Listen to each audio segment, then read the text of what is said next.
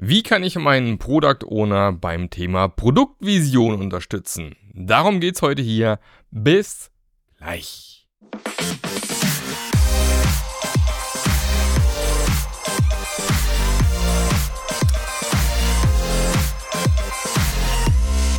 Hallo und herzlich willkommen schon wieder zu einer neuen Folge vom Scrum Master Journey Podcast, der dir zeigt, wie du als Scrum Master die Anerkennung bekommst, die du verdienst, wie du in deinem Unternehmen Dinge wirklich verändern kannst und tatsächlich als Scrum Master sichtbar wirst.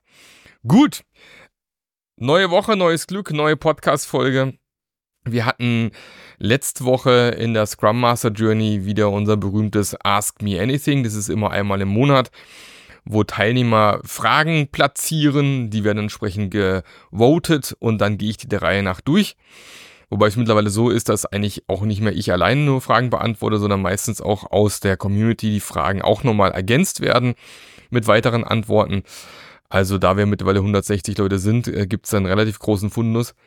Und äh, aus, aus diesem Fundus habe ich die am höchsten bewertete Frage mal rausgepickt, die gestellt worden ist letzte Woche Freitag. Und es war eben, wie man den Product Owner beim Thema Produktvision unterstützen kann. Sehr schöne Frage auf jeden Fall. Ähm, vor allem ist es ja oft so, dass nicht jeder Product Owner, der Product Owner wird, automatisch ein erfahrener Product Owner ist.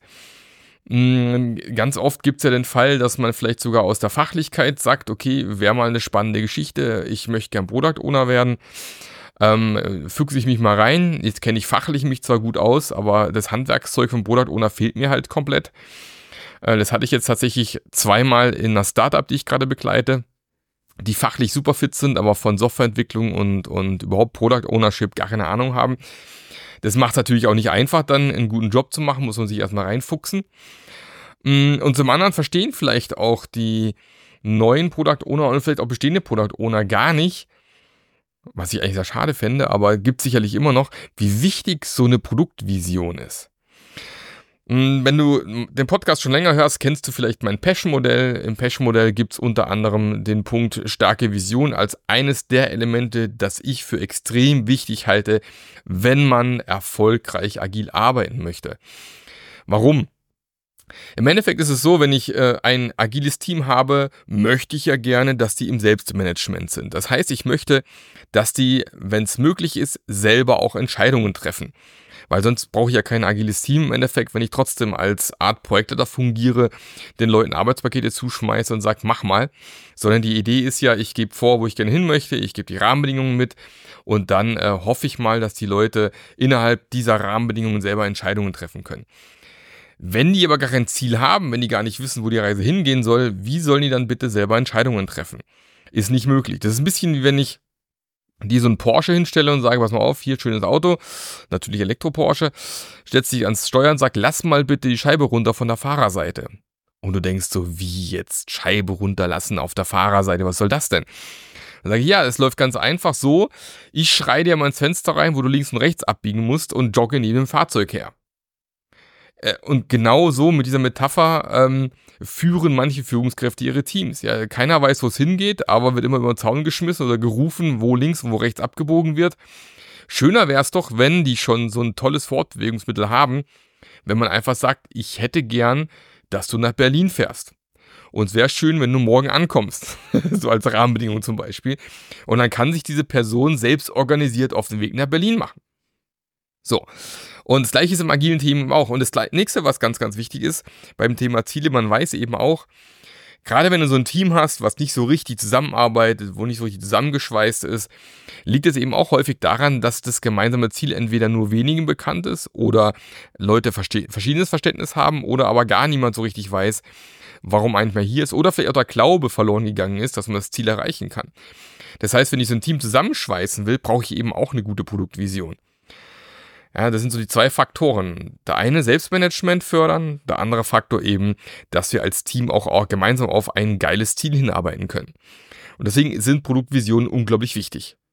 So, welche Möglichkeiten gibt es ähm, zum Produktvision erstellen? Und ich glaube, da ist mal der primäre ähm, Punkt, wo du als Scrum Master helfen kannst, indem du deinem Product Owner mal aufzeigst, welche Möglichkeiten es gäbe, eine Produktvision zu erarbeiten. Und ähm, der zweite Punkt wäre dann eben solche Workshops, wo an solchen Visionen gearbeitet wird, zu moderieren. Das ist der zweite Punkt. Das ist mal so ganz grob High-Level, wo du als äh, Scrum Master unterstützen kannst. Das heißt, du solltest schon so ein bisschen wissen, welche Möglichkeiten gibt es eigentlich. Und äh, es gibt ja verschiedenste Wege, wie man Produktvisionen erstellen kann.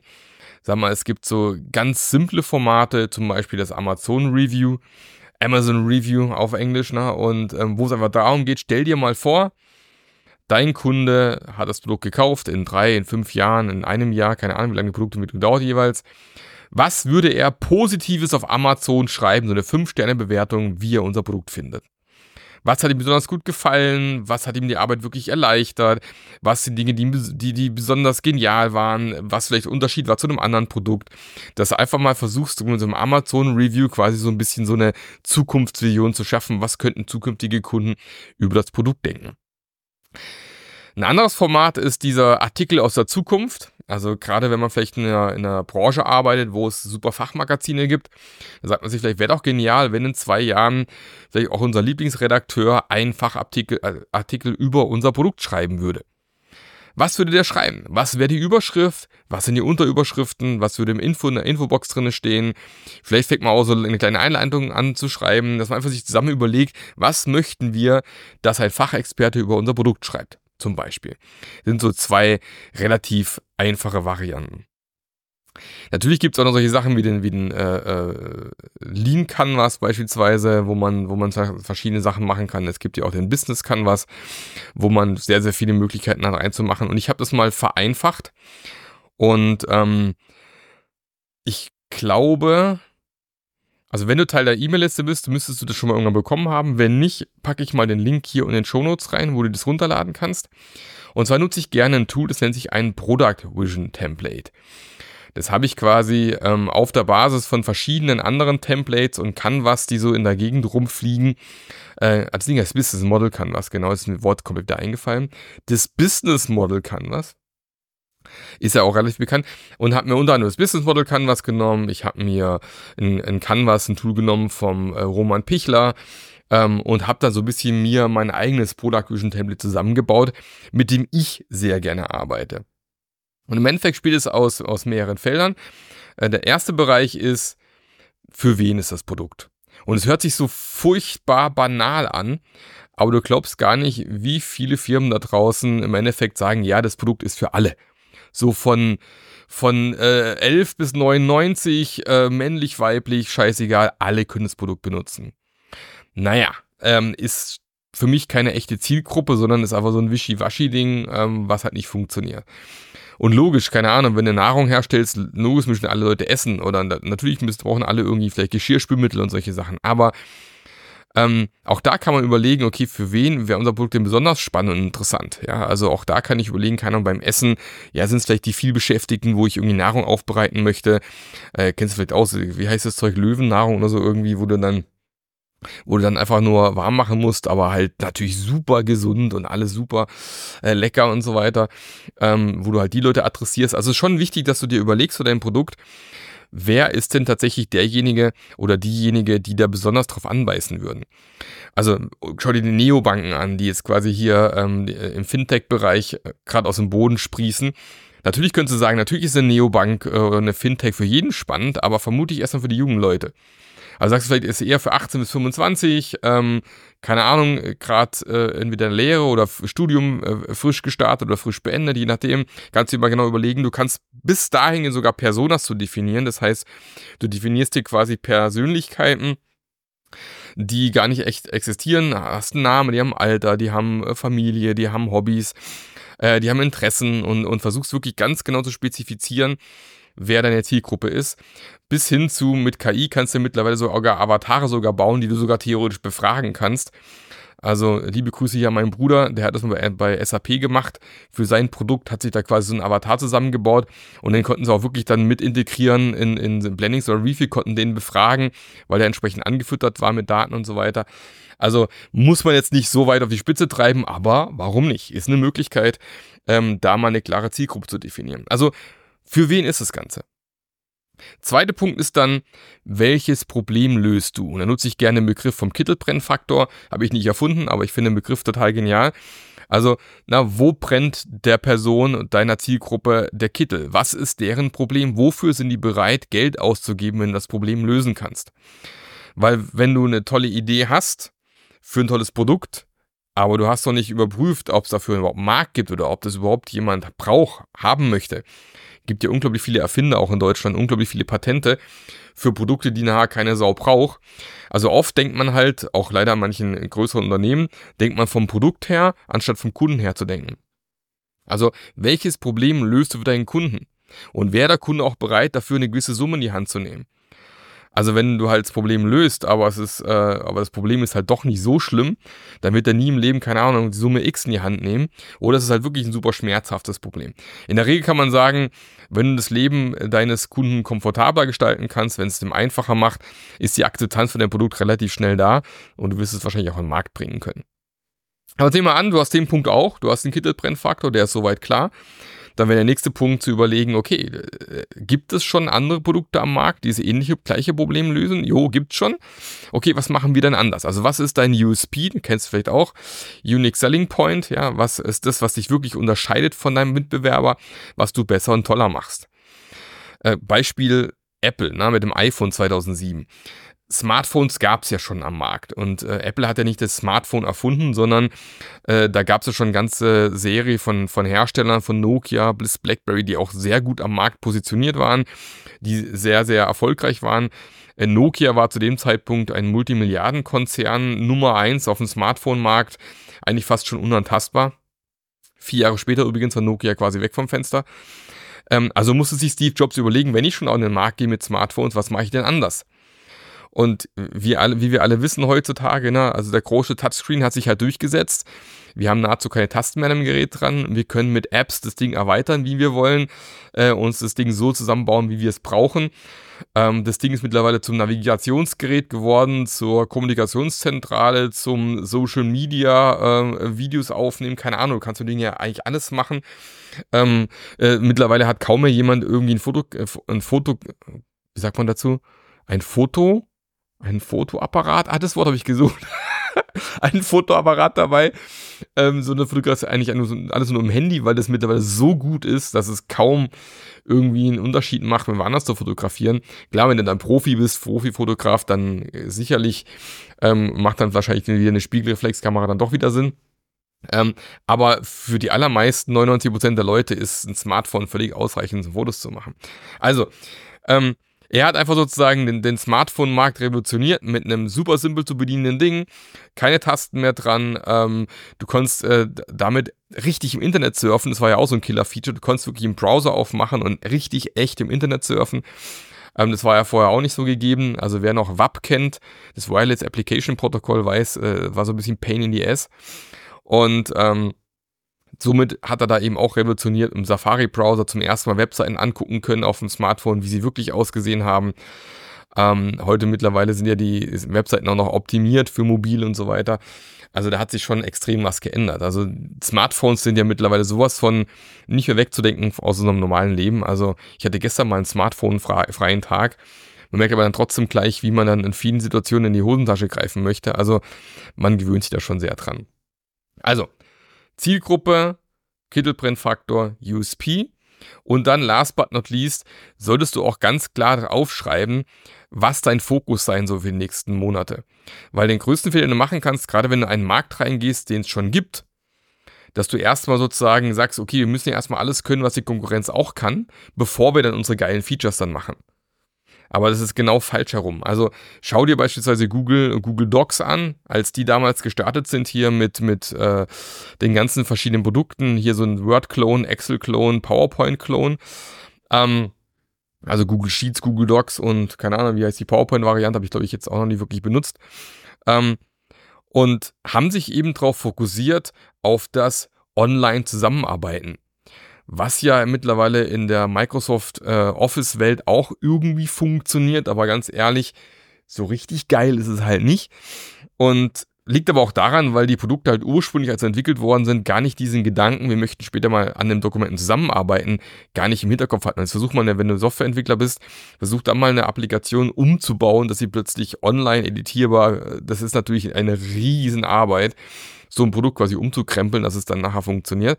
Das heißt, Google hat quasi genau aus der Richtung her gedacht. Die haben gesagt, ja, und das Coole ist ja, weltweit verteilt ähm, an einem Dokument gemeinsam arbeiten zu können, das möchten wir schaffen.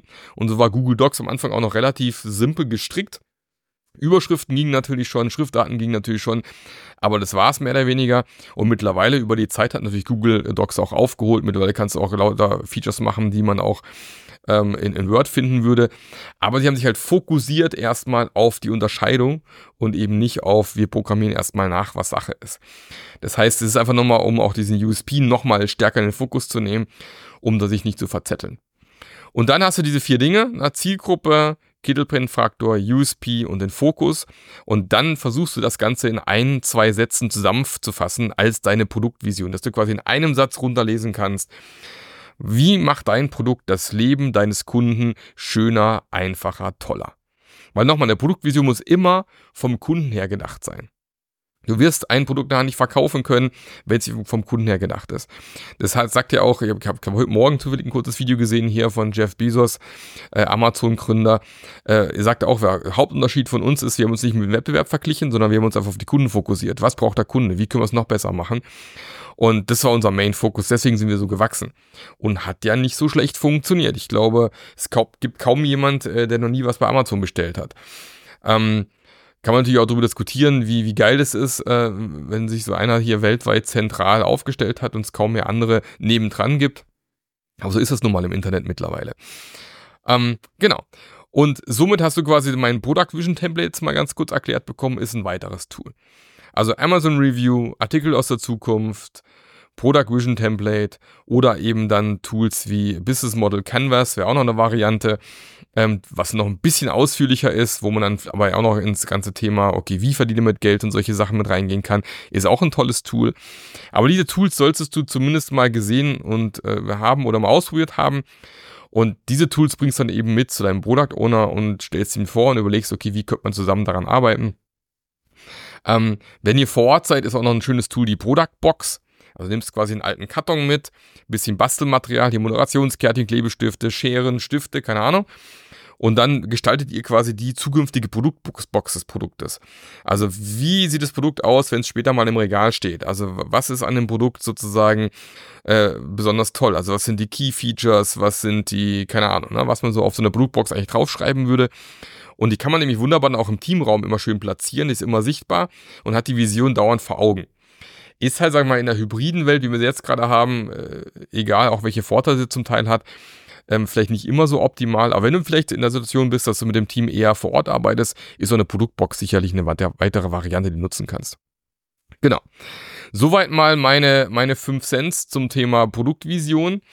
Und wie gesagt, als, äh, als Scrum Master ist deine Aufgabe eben zum einen, dem Product Owner entweder das Ganze nahezubringen, wenn er vielleicht auch noch nicht so erfahren ist mit dem ganzen Thema, zu erklären, wie es funktioniert und ihn auch darauf hinzuweisen, wie wichtig die Produktvision ist, haben wir ja vorhin auch gelernt, Selbstmanagement und gemeinsames Ziel haben.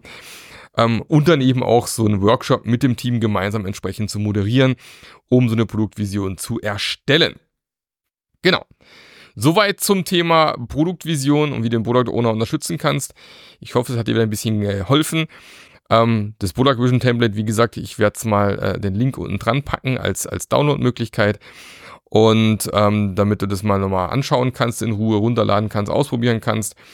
Und äh, ist tatsächlich auch Teil der Scrum Master Journey, meiner Scrum Master Ausbildung, dem Ausbildungsprogramm, wo du wirklich zu einem hervorragenden Scrum Master ausgebildet wirst der Fokus in der Scrum Master Journey ist eben auch genau darauf, Leute ins Selbstmanagement bringen, starre Strukturen verändern, äh, agile Führung entsprechend im Unternehmen einzuführen. Weniger das Thema Scrum an sich, aber genau die Themen, die du als Scrum Master eigentlich brauchst, wenn du wirklich erfolgreich agil arbeiten möchtest.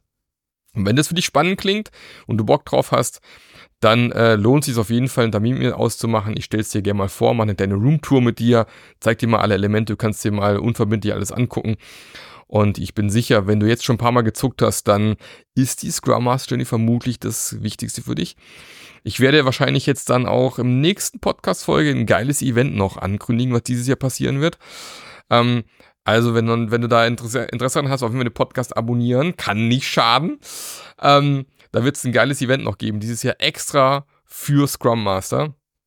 Und äh, freue mich jetzt schon mega drauf. Ich kann noch nicht viel verraten, aber wird der Hammer.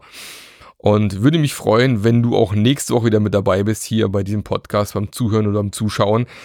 Und ähm, alles Gute und bis zum nächsten Mal, der Marc. Der Podcast hat dir gefallen? Dann sorge auch du für eine agilere Welt und unterstütze diesen Podcast mit deiner 5-Sterne-Bewertung auf iTunes. Und für mehr Informationen besuche www.marklöffler.eu. Bis zum nächsten Mal.